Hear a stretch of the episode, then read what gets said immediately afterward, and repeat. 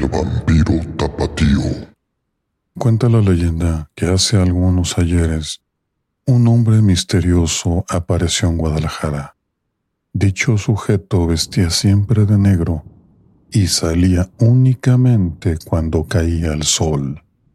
La llegada de este hombre a la ciudad coincidió con una serie de muertes extrañas que se empezaron a dar. Las víctimas no parecían conectadas entre sí, a excepción de una característica. Todas presentaban dos extrañas marcas en el cuello. No pasó mucho tiempo para que comenzara a correr el rumor de que las muertes no eran causadas por algún animal, sino por un vampiro que rondaba las calles de la ciudad. El pánico invadió a la población, por lo que un grupo de jóvenes tapatíos decidió tomar el asunto en sus manos. Al caer la noche, cuando el hombre misterioso salió de casa, los jóvenes lo emboscaron y le clavaron una estaca en su corazón. Poco después lo enterraron en Tierra Santa, en el Panteón de Belén, y fueron lo suficientemente ingenuos para creer que sus problemas habían terminado. Sin embargo, al día siguiente, la ciudad entera se conmocionó al comprobar que la estaca en el corazón del vampiro había crecido desmesuradamente hasta convertirse en un árbol que perforó el ataúd de su ocupante. Hasta la fecha, aún se dice que el día en que el árbol destroce completamente el féretro, el vampiro volverá a correr libre por las calles de Guadalajara y cobrará nuevas víctimas.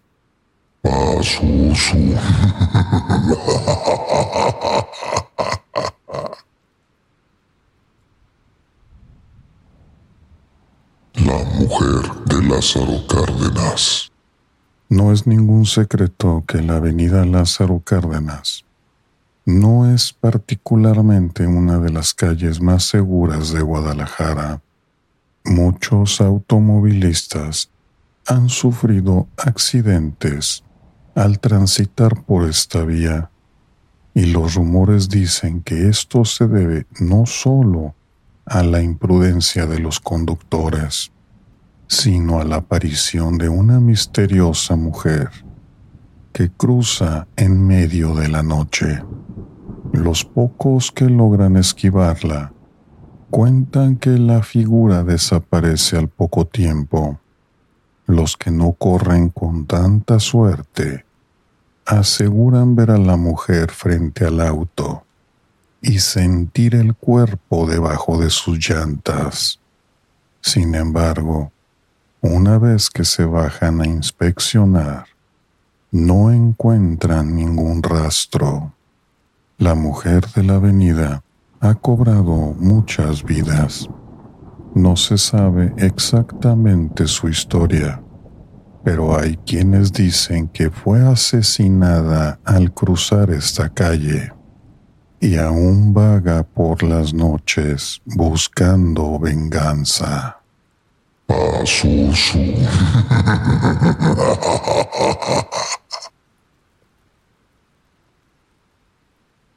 La pila de las culebras. El pueblo de Tapalpa esconde muchos secretos. No obstante, hay una pila con cuatro serpientes que ha inspirado más de una historia entre sus habitantes. Las malas lenguas cuentan que hace mucho tiempo vivían en Tapalpa cuatro comadres cada día se reunían alrededor de la fuente y chismorreaban sobre los asuntos del pueblo. Un día, un indio otomí llamado Macario les advirtió que no debían de hablar de las personas a sus espaldas, pero las mujeres se burlaron de él y siguieron con su chisme.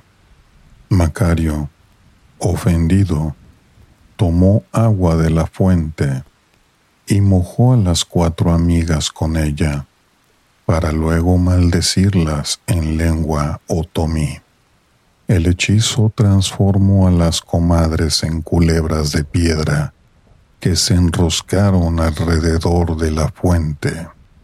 Desde ese entonces, las mujeres han estado condenadas a pasar toda la eternidad convertidas en estatuas, incapaces de contar un último chisme sobre los habitantes de Tapalpa.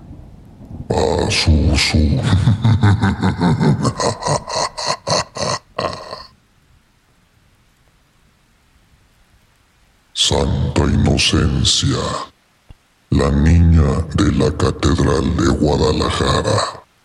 ¿Quién no ha visto durante una excursión escolar a esta terrorífica niña encerrada en una vitrina en la Catedral de Guadalajara? Después de sufrir pesadillas por un buen tiempo, descubrí que Santa Inocencia era una niña tapatía que solo aspiraba a una cosa, hacer su primera comunión.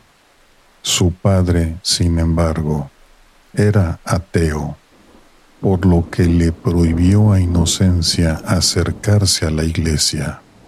Obstinada, la joven hizo oídos sordos de las advertencias de su padre y a escondidas comenzó a prepararse para recibir la Eucaristía. Pasó el tiempo e Inocencia finalmente hizo su primera comunión. Al volver a casa, la niña se encontró con su padre en la cocina y éste, al verla con todo su ajuar, se le abalanzó y le clavó un cuchillo en el pecho. El hombre huyó sin dejar rastro e Inocencia fue trasladada a la Catedral de Guadalajara, donde aún descansa hasta ahora. Algunos miembros de la iglesia aseguran que constantemente tienen que cortarle el cabello y las uñas, pues estos siguen creciendo aún después de su muerte.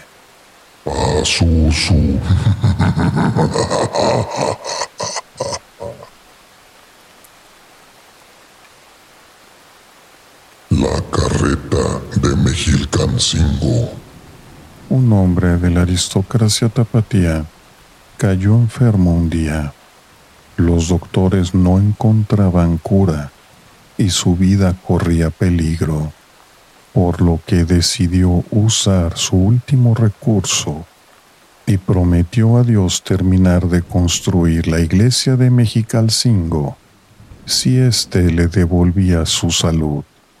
Poco después, el hombre sufrió una recuperación milagrosa y se corrió la voz de la causa de su mejora. A pesar de su manda, el aristócrata nunca terminó la iglesia prometida. Llevó una vida de lujos y juerga, y la obra de Mexicalcingo nunca se finalizó. Pasaron los años y el hombre eventualmente murió. Los habitantes de la zona creyeron que sería el fin de la promesa del hombre, pero a los pocos días de su entierro, los vecinos aseguraron ver una carreta cargada de piedras dirigirse hacia la iglesia para luego desaparecer. Hasta el día de hoy, algunas personas dicen ver a un hombre empujando la carreta y se rumora que es el alma en pena del aristócrata, pagando la deuda que nunca cumplió.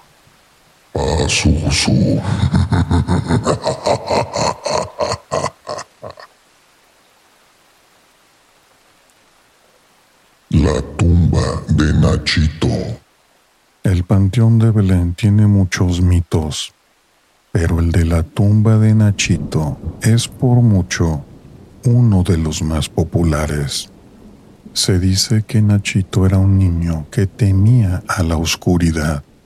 Sus padres no podían acostarlo a dormir sin dejar la puerta abierta o una luz encendida en la habitación, porque si no, el pequeño era incapaz de conciliar el sueño.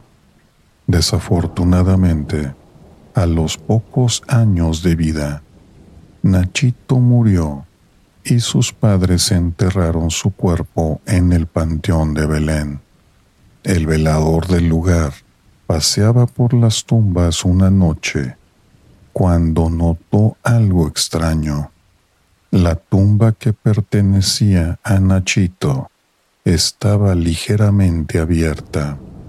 Confundido el velador, colocó la tumba nuevamente en su lugar y se olvidó del asunto. Al día siguiente, al comenzar su turno, no lo podía creer. La tumba volvía a estar abierta.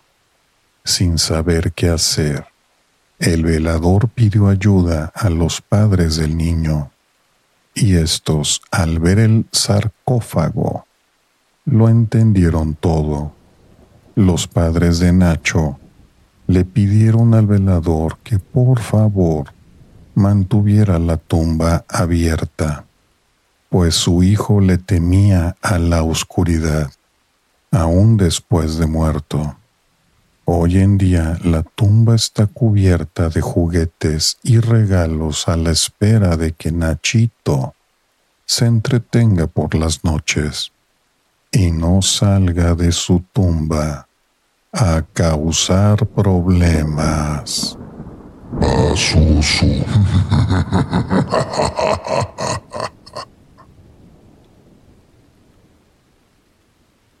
El charro negro.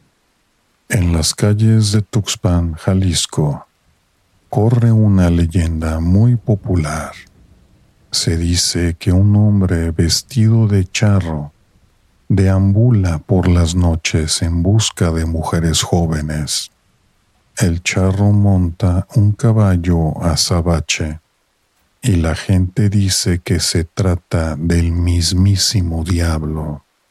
La leyenda cuenta que este personaje suele salir a altas horas de la madrugada a buscar a sus víctimas.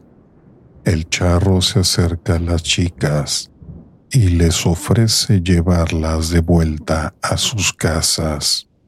Quienes aceptan esta invitación nunca vuelven a ser vistas.